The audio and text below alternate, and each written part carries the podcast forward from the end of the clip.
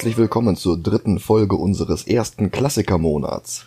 Hallo, Mein Name ist Michael Heide mein Name ist Dennis Kautz. und nach zwei amerikanischen Trash-Produktionen begeben wir uns heute mal nach Japan, um eines der erfolgreichsten Franchises der Welt näher zu beleuchten. Das ist übrigens keine übertriebene Aussage. Fist of the North Star hat seit seiner Entstehung insgesamt ganze 22,5 Milliarden Dollar umgesetzt. Was? Das reicht natürlich nicht an Pokémon oder Dragon Ball heran, aber es ist erfolgreicher als One Piece, Yu-Gi-Oh! oder Neon Genesis Evangelion. Krass. Aber ich habe ja nicht gesagt, dass es eines der erfolgreichsten Manga-Franchises der Welt. Nee, nee. Fist of the North Star ist nämlich auch erfolgreicher als viele westliche Marken. Alles zusammen hat Fist zum Beispiel mehr Geld eingebracht als Mittelerde inklusive aller Herr der Ringe und Hobbit-Filme. Was? Mehr als James Bond, Was? mehr als Snoopy, die Simpsons, Looney Tunes oder Superman. Oha. Und das alles nur, weil der Mangaka Tetsuo Hara Anfang der 80er ein großes Interesse an Kampfsport und ein großes Interesse an Akupressurpunkten hatte. Sein Editor bei Shonen Jump schlug ihm nach der gefloppten Motorradserie Iron Don Quixote vor, diese beiden Interessen zu kombinieren. Und das tat Hara dann auch und bekam kurz danach den Autoren Bronson zur Seite gestellt. Und die beiden ließen sich auch noch von diversen Filmen inspirieren. Zum einen von Bruce Lee und zum anderen von den australischen Mad Max Filmen, vor allem vom zweiten. Und heraus kam eine Serie, in der ein Bruce Lee nicht ganz unähnlicher Kampfsportler durch eine Mad Max Welt wanderte und seine Gegner durch gezieltes Schlagen auf Akupressurpunkte zum Explodieren brachte. Und die Reihe wurde wie gesagt zu einem der erfolgreichsten Manga aller Zeiten. Dazu eine Anime-Serie, Videospiele, aber vor allem eine ganze Reihe von absurd populären Pachinko-Maschinen, Oh. die alleine über 18 Milliarden Dollar generiert haben. Also kein anderes Franchise der Welt hat beliebtere Pachinko-Geräte hervorgebracht als Fist of the North Star. Aber selbst wenn man diese Dinge aus dem Gesamtumsatz abzieht, hat Fist of the North Star immer noch mehr Geld gemacht als das komplette Legend of Zelda Franchise. Und mehr Geld als Magic the Gathering. Also es ist völlig irre. Wow. 1995 gab es eine Live-Action-Verfilmung mit Malcolm McDowell, Chris Penn und mehr, aber die sehen wir uns erst nächstes Jahr an. Heute gibt es den Anime-Spielfilm von Toei Animation. Das ist das Studio, das auch die Serien Captain Future, Transformers, Sailor Moon, Dragon Ball, Digimon, Yu-Gi-Oh! und One Piece produziert hat. Also so eine kleine unwichtige Klitsche. wow. Der Film ist von 1986. Der entstand zeitgleich zu Howard the Duck von letzter Woche, vor allem aber auch zeitgleich zur Fist of the North Star Anime-Serie, die größtenteils denselben Voicecast hatte, allerdings wurde die Handlung der ersten Hälfte von Manga und Anime im Film auf unter zwei Stunden komprimiert. Wow. Fist of the North Star ist zwei Jahre älter als Akira, lief im Westen aber erst in den Kinos, nachdem Akira sehr erfolgreich war und Filmverleihfirmen Nachschub wollten. Ich habe den einmal gesehen, das ist über zehn Jahre her, und ich erinnere mich an nichts mehr, außer an sehr viel völlig übertriebener Gewalt. Und ich kann dir nicht mal mehr sagen, ob der jetzt gut oder schlecht war. Ich, ich kenne Fist of the North Star tatsächlich weder vom Manga noch vom Anime. Ich kenne ihn aus Spielen wie, ähm, es gab für den Nintendo DS gab es so Spiele, ähm, Jump All-Stars und Jump Ultimate All-Stars. Ja, da ist Kenshiro mit drin. Genau, als spielbaren Charakter. Und aus dem neuen, wie hieß denn das, J-Stars? Dieses PlayStation 4 Spiel mit One Piece, Dragon Ball und so. Puh, das weiß ich nicht. Und daraus kenne ich ihn und halt auch aus diversen ähm, hier Anime-Musikvideos. Aber noch nie gesehen oder gelesen. Aber du kennst diese, diese Wunden bei ihm auf der Brust hier, diese, der große Wagen. Ja, ja. Diese Wunden haben sie als Easter Egg in Days of Future Past, als Wolverine in die Vergangenheit reist. Ach krass. Also der Einfluss ist schon da. Jetzt bin ich mal gespannt, wie der Film selber eigentlich war. Ich auch. Bis gleich. Film ab. Bis gleich.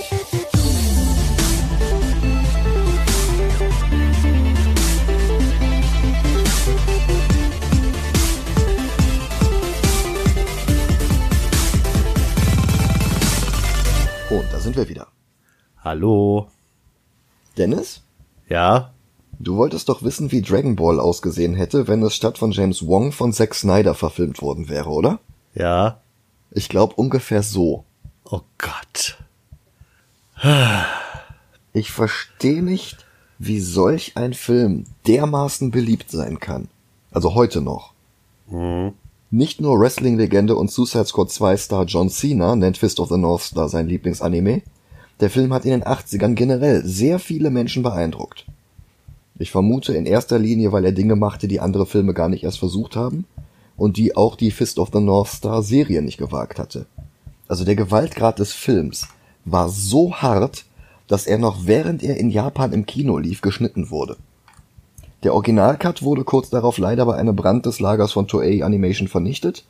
Dass der überhaupt existierte, wissen wir ausgerechnet von der italienischen Fassung, die ein paar, aber auch nicht alle Szenen unzensiert zeigt. Die deutsche DVD-Fassung hat die Bildspur aus Italien übernommen, im Rest der Welt gibt es nur die zensierte Fassung, in der hässliche Farbfilter über die grausamsten Bilder gelegt wurden und viele Szenen außerdem nur ganz verschwommen gezeigt werden. Und diese ganze Gewalt ist ein bisschen wie die Problematik mit Alkohol und Zigaretten bei Jugendlichen. Bloß weil der Konsum von etwas ausschließlich für Erwachsene gedacht ist, heißt das nicht, dass man erwachsen ist, bloß weil man es konsumiert. Das verwechseln ja viele auch oft unterbewusst. Und um nochmal mhm. auf Zack Snyder zurückzukommen, bei dem ist das auch nicht anders. Der lässt Batman in seinem Cut der Justice League einmal Fuck sagen und glaubt dann, er habe den reifesten, intelligentesten und erwachsensten Film der Welt gedreht. Manchmal hat es vor dir aber bloß deswegen niemand so gemacht, weil es einfach eine Scheißidee war. Und mit diesem Film verhält es sich teilweise genauso. Aber worum geht's eigentlich? Während eines Atomkriegs starb der Großteil der Menschheit aus, außerdem ist die Technologie nutzlos geworden. Bis auf die, die später im Film noch verwendet wird. Und ja, der Film zeigt, wie die Bomben hochgehen und wie die Menschen im Feuerball zerschmelzen. Augäpfel fallen aus den Augenhöhlen. Also wenn ich sage, der Film ist brutal, dann meine ich das wirklich. Das ist, das geht schon fast als Parodie auf Gewalt in den Medien durch, wirkt aber ernst gemeint. So wie Itchy und Scratchy, aber ohne Humor. Zack Snyders Watchmen ohne billigen Pathos. Nach dem Krieg entbrannte ein Kampf um unverstrahltes Wasser und andere Ressourcen und Männer begannen, sich wie die Schurken aus einer billigen Masters of the Universe Abklatsch-Action-Figurenserie zu kleiden. Falls jetzt jemand neugierig ist, ich habe nachgeguckt, He-Man kam zwei Jahre vor dem Manga heraus. Und in dieser schönen neuen Welt wandert der von Bruce Lee inspirierte Kenshiro mit seiner Partnerin Julia durch die Wüste. Kenshiro ist die titelgebende Fist of the North Star. Und er trifft auf Shin und seine Bande. Shin ist die Fist of the South Star und er hat die Ansicht, dass nach dem Ende der Zivilisation keine Gesetze und Regeln mehr gelten. Er besiegt Ken in einem Duell, um ihm die Frau, also Julia, gegen ihren Willen auszuspannen.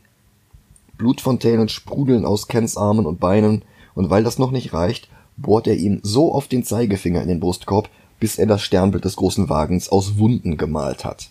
Das Blut suppt meterhoch aus den Löchern, und Kenshiro wird leblos zurückgelassen. Als Shin Julia davonzerrt, verliert sie ihren Beutel mit Samen, mit denen sie die Erde wieder begrünen will. Ken greift sich den Beutel, wird dann aber von Jackie von einer Klippe geworfen und die Klippe wird dann auch noch abgetrennt und auf ihn draufgeschmissen. Unbestimmte Zeit später werden zwei Geschwister von Banditen überfallen. Bud, ein Junge, und Lin, ein Mädchen, verlieren ihr Auto, ihre Vorräte und ein sehr vertraut aussehendes Säckchen mit Samen. Einer der Gauner versucht jetzt Lynn tot zu trampeln, aber sie stemmt sich mit aller Kraft gegen seinen Fuß. Blitze zucken zum Himmel und aus der Ferne nähert sich eine lehmverkrustete Gestalt, deren Schritte Hochhäuser einstürzen lassen, durch die er unbekümmert weitermarschiert. Das ist natürlich Kenshiro, mittlerweile mit Vollbart und Umhang mit Kapuze. Er packt einen der Banditen am Kopf und drückt so lange, so feste zu, bis die Augen rausploppen und der Kopf komplett zermatscht. Der Körper geht zu Boden und dann schwappt nochmal ein Schwall Blut hoch. Er greift die anderen Banditen an und haut sie allesamt auf übelste Art und Weise zu Klump. Köpfe explodieren, Leichen fliegen durch die Gegend, kopflose Gestalten richten sich nochmal zuckend auf wie gestörte Bäcker und suppen Hektoliter Blut aus ihren Körpern. Er begleitet die beiden in eine Unterkunft, dann erinnert er sich daran, was Shin getan hat und sein Auge leuchtet hellblau auf und er steht so hart auf, dass die Liege in tausend Stücke zerspringt. die nächsten Böslinge sind aufgetaucht und bedrohen jetzt Lin. Ken kickt einem von ihnen einen Ziegelstein in den offenstehenden Mund, dann geht er auf ihn zu. Unzählige Schläger greifen ihn von allen Seiten an, aber er braucht sie bloß einmal zu berühren, damit sie zu Boden gehen und ihre Köpfe zerplatzen. Bei dem fünf Meter großen Muskelpaket angekommen, das Lin in den Armen hält, flext er jetzt aus seiner Kleidung heraus und schlägt mit Bruce Lee Gegacker immer wieder auf den Riesen ein.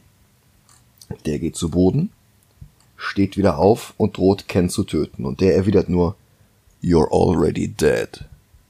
Und prompt explodieren sämtliche Körperteile von dem Riesen einzeln.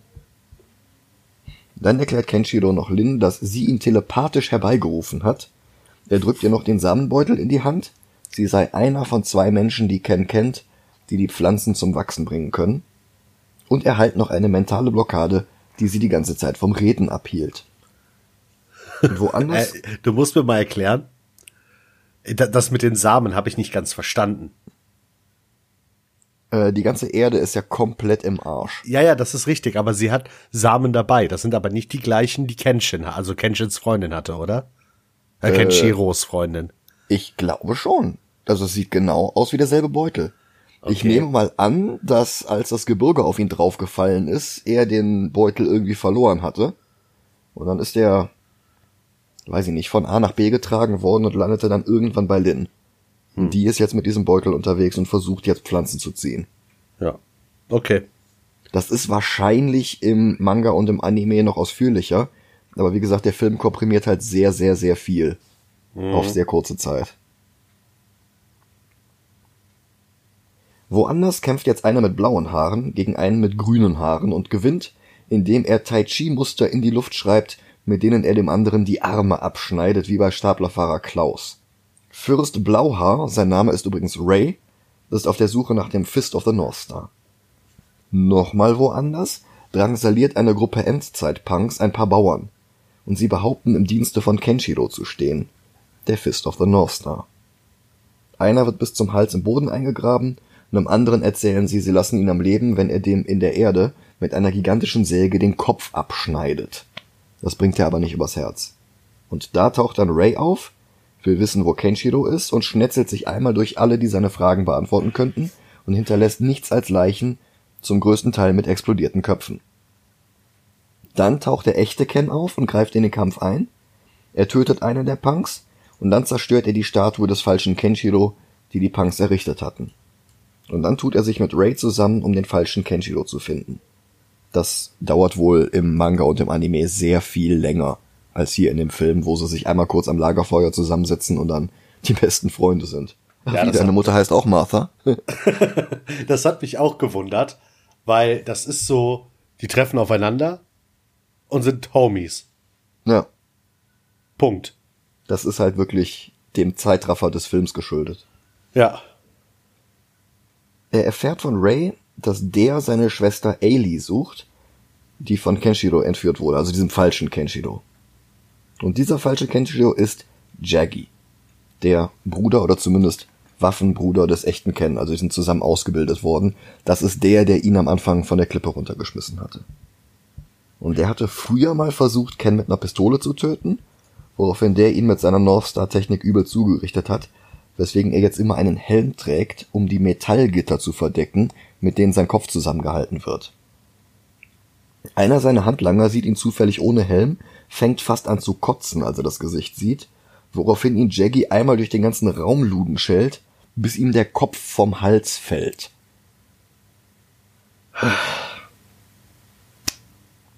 Als Ken und Ray in der Stadt ankommen, über die Jaggy als falsche Fist of the North Star herrscht, müssen sie sich erstmal mit einem sechs Meter großen Fettsack herumprügeln. So ein bisschen wie King Hippo aus Punch-Out.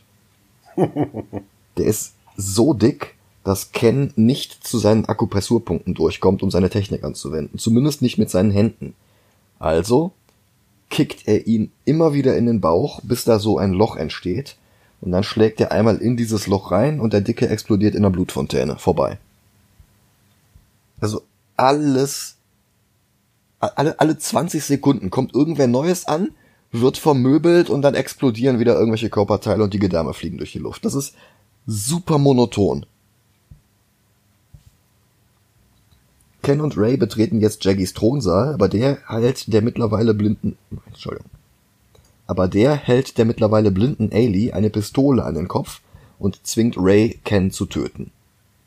Der lässt sich aber nicht drauf ein, woraufhin sich Ken und Jaggy jetzt auf einem Dach gegenüberstehen. Jaggy greift ihn mit einem Flurry of Blows an, Ken schlägt einmal zu und schickt Jaggy zu Boden. Damit nicht genug.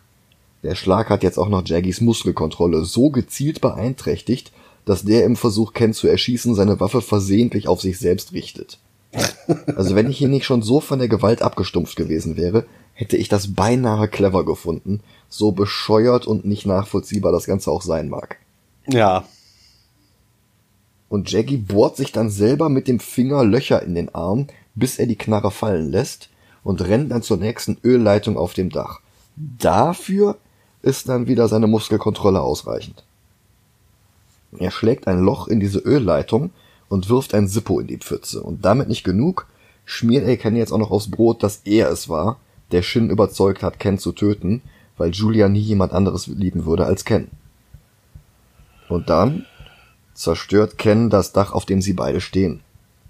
Jaggy haut ihm ein paar Steinsäulen über den Schädel, aber Ken lässt sich nicht aufhalten und prügelt so lange auf Jaggy ein, bis dessen Metallgitter abfällt und sein Gehirn explodiert. Wer hätte das kommen sehen?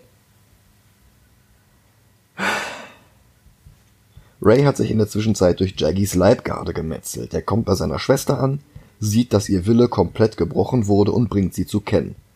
Und der massiert ihr zehn Sekunden lang den Kopf, repariert mal eben ihr Gedächtnis, bloß ihre Augen kann er nicht retten, sie wird für immer blind bleiben.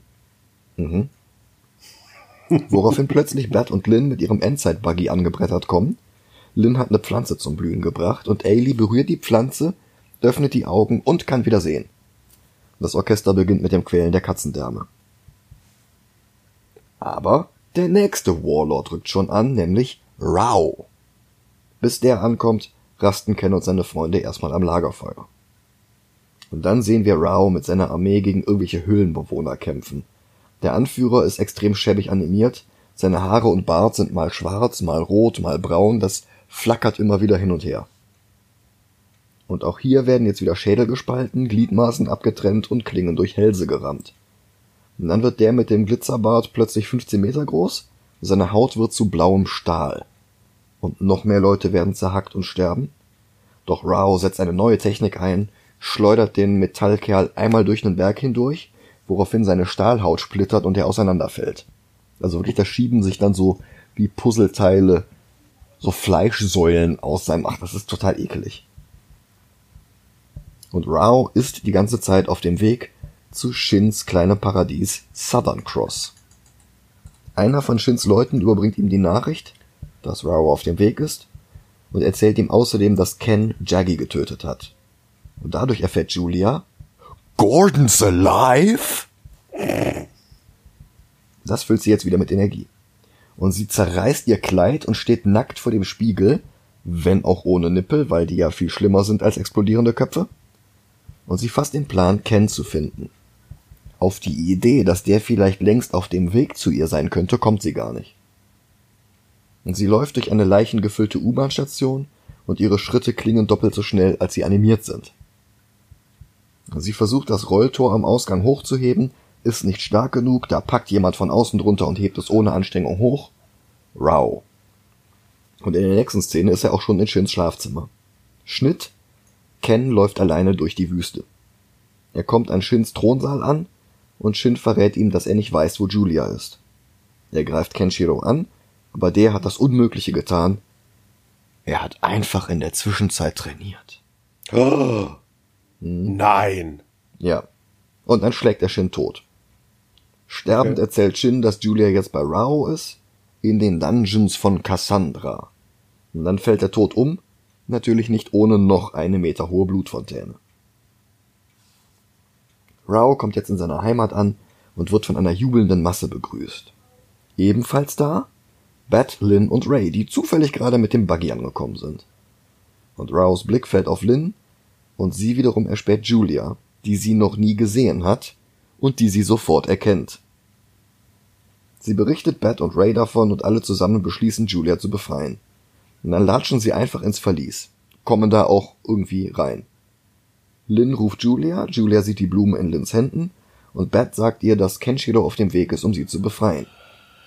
Julia fleht ihn an, Ken zu sagen, dass er nicht kommen darf, auf gar keinen Fall, weil sie nur der Köder einer Falle ist. und Rao hängt sie ans Kreuz. Und er verlangt, dass sich die Person zu erkennen gibt, die Julia die Pflanze ausgehändigt hat. Und Ray tritt vor. Und Rows rechte Hand, ein zwölf Meter großer bärtiger Typ mit Wikingerhelm, zieht die Hörner von seinem Helm und die entpuppen sich als die Griffe von 20 Meter langen Peitschen, die logistisch schon irgendwie in seinem Kopf gesteckt haben müssen, damit das alles irgendwie passt. Ray springt über den Hühnen und zerschneidet ihn gleichzeitig in mehrere Scheiben. Und dann greift er Rao an. Schnitt. Kenshiro marschiert stoisch alleine durch Ruinen.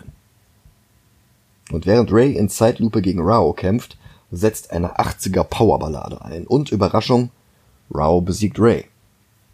Ken erscheint am Ort des Geschehens und Rao wirft ihm den sterbenden Ray zu. Dessen letzten Worte sind der Appell an Ken, bitte nicht gegen Rao zu kämpfen, das würde er nicht überleben, aber der Kampf beginnt. Ken flext sich aus seiner Lederweste heraus und die beiden schicken ihre Energien gegeneinander. Die halbe Stadt zerlegt sich selbst. Bunte Blitze fliegen durch die Gegend. Das ist so ein bisschen der Showdown aus Man of Steel, bloß dass in Metropolis mehr Leute gestorben sind. Hm. Und Rao steigt von seinem Pferd ab. Ken wendet seine Technik an, aber Rao blockt sie mit seinen Armen. Und dann schießen aus beiden Kontrahenten unzählige Blutfontänen. Ken schlägt Rao den Helm vom Kopf. Rao schlägt Ken zu Boden. Ken steht wieder auf. Trümmer steigen in die Luft auf. Häuser fallen um und die beiden spielen in ganz massivem Zeitraffer Backe Backe Kuchen. Dann stoßen sie sich gegenseitig die Hände in die Brustkörper. Körper. Hm? Dann stoßen sie sich gegenseitig die Hände in die Brustkörbe und prügeln sich noch acht Stunden mehr, bis beide in Blutlachen liegen. Rao steht wieder auf, will Ken den Kopf kaputt treten, als Lin dazu kommt. Und sie bittet Rao, Kens Leben zu verschonen, und er lässt sich drauf ein.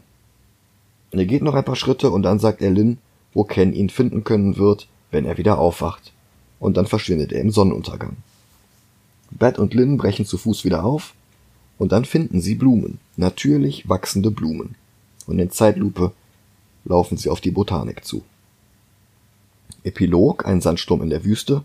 Eine vermummte Gestalt in Umhang und Kapuze schreitet durch die Wüste. Es ist wieder Kenshiro. Und am Rande der Wüste wachsen wieder Wälder. Der Nachspann setzt ein, darin latschen Ken und Julia in einem Wald 800 Jahre lang aufeinander lang, aufeinander zu. Dann sieht es aus, als wollen sie sich umarmen, aber sie war nur eine Fata Morgana. Zack, Ende.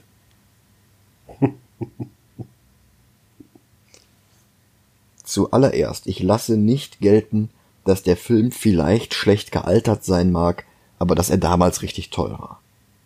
Im selben Jahr wie Fist of the North Star kam Miyazakis Castle in the Sky heraus. Totoro bloß zwei Jahre später. Im Westen erschienen 86 Feivel der Mauswanderer, Asterix bei den Briten, Transformers the Movie und Basil der Mäusedetektiv. Verglichen mit denen ist Fist of the North Star brutaler, aber nicht erwachsener und vor allen Dingen nicht besser. Nein. Mein Hauptproblem. Ich mag den Zeichenstil der männlichen Figuren überhaupt nicht. Diese völlig kaputte Actionfiguren-Anatomie, bei der die hypermaskulinen Figuren 18 Köpfe groß sind, mit drei Meter breiten Schultern und Armen dicker als die Schädel. Das sieht ja. furchtbar aus. Rob Liefeld, also ausgerechnet Rob Liefeld, nennt Fist of the North Star hin und wieder seinen wichtigsten Einfluss auf seinen Stil, und das merkt man. Sowohl bei der Anatomie als auch beim Charakterdesign mit völlig unnötigen Schulterpolstern, Gurten und Stacheln überall. Und außerdem, das ganze Gesplatter ist ein paar Minuten lang ja ganz lustig, aber nach einer halben Stunde zieht es sich nur noch hin. Und immer mehr explodierende Brägen blasen nur die Filmlänge auf fast zwei Stunden auf, aber der Film gewinnt nichts dadurch. Die Story ist so dünn wie klischeebeladen. Aber immerhin, die Welt, die Tetsuo Hara erschaffen hat, ist sehr viel interessanter als sämtliche Personen darin und alles, was mit ihnen geschieht. Und so ist es auch mit der Optik. Denkt man sich die Figuren weg, bleiben beeindruckend gemalte Hintergründe und die Momente unberührter Natur zu Beginn des Films, bevor der Atomkrieg ausbricht, aber auch der Wald im Nachspann, sind herrlich. Sehr viel mehr Lob hab ich dann aber auch nicht für den Film. Das ist Dragon Ball ohne Witz, ohne Fantasy und vor allen Dingen ohne Toriyamas Kreativität. Ich würde sagen, das ist der schwächste Anime, den wir bisher gesehen haben, und ich sehe den ein ganzes Stück unter Ghost in the Shell 2. Ja, das stimmt. Aber die schlechteste Manga-Verfilmung ist er jetzt auch nicht. Immerhin ist er nicht so stümperhaft wie Uzumaki und nicht so lieblos dahingerotzt wie Dragon Ball Evolution. Ja. In der Mitte zwischen Ghost in the Shell 2 und Uzumaki haben wir Werner und Asterix und ich glaube, in der Gegend ist er ganz gut aufgehoben. Ja. Stimme ich dir vollkommen zu. Okay. Nur ich fand Asterix besser. Ja, ich auch. Dann hätten wir Batman wie Superman und die lassen sich echt gut vergleichen. Aber da muss ich sagen, kriegt mein Punkt kriegt Batman wie Superman. Bei Batman wie Superman weiß ich wenigstens noch die Story. Ich habe äh, Fist ja. of the North Star vor 30 Minuten geguckt und ich weiß nichts mehr. Weil es einfach so, so weiß ich nicht, das ist so, so Standard-Story. Ja. Welt ist kaputt, alles ist kacke. Es gibt aber gut und böse. Das ist ja das, was du am Anfang gesagt hast. Mad Max. Mhm. Es ist Mad Max in schlechter. Es ist sogar Waterworld in schlechter. Es ist quasi Waterworld als Anime. Ja, nur halt trockener. Ja, im wahrsten Sinne des Wortes. Ja. Also, ich, ich konnte damit nichts anfangen. Also so gar nicht. Mhm. Ich meine, das Meme, was aus Ken, äh, ähm, Fist of the North Star entstanden ist, ist geil. Das You're Already Dead, oder was? Ja, ja, genau. Ja. Dieses Omalva. ja. Das ist cool. Aber nee, nee. Über Big Money Hustlers, wobei ich mir da nicht mal sicher bin, ob ich den nicht sogar besser fand. ich überlege auch gerade. Ich sag mal, Big Money Hustlers ist halt sehr viel billiger, mhm. trashiger, gewollt und nicht gekonnt und teilweise noch nicht mal gewollt. Ja, richtig, aber das ist wieder Big Money Hustlers äh, nimmt sich nicht so ernst. Ja, das stimmt. Ist Constantine besser? Äh, nein. Howard the Duck auch nicht. Ja. Ich würde keinen dieser Filme noch mal gucken, aber ich sag's mal so, wer Fist of the North Star guckt, weiß, worauf er sich einlässt. Weil ich würde ich würde jetzt mal sagen, außer uns beiden würde den Film niemand gucken, der die Materie nicht kennt. Ja. Bei Howard the Duck und Constantine ist immer noch das Problem, äh, dass Leute die Figuren vielleicht kennen und denken, das wären gute Filme. Ja. Okay, also unter Big Money Hustlers über Howard the Duck. Ja. Puh. Und ich glaube, als nächstes kommt der beste Film der Classic-Reihe. Ja. Ich hatte nicht erwartet, dass dieser Klassiker-Monat wirklich drei so schwache Filme beinhalten würde. Mhm. Also Flash Gordon hat Charme, Flash Gordon macht ein paar Sachen richtig, aber gut ist der halt auch nicht und die anderen beiden sind Totalausfälle. Ja. Das heißt, wir gucken das nächste Mal einen Klassiker. Und ich glaube, das ist dann auch schon der älteste Film, den wir je gesehen haben. Ja. Wir gucken Batman. Genau. Batman 66 mit leider verstorbenem Adam West. Ja. Ansonsten bedanken wir uns fürs Zuhören. Schaut nächstes Mal wieder rein, empfehlt uns weiter. Bis dann. Ciao, ciao.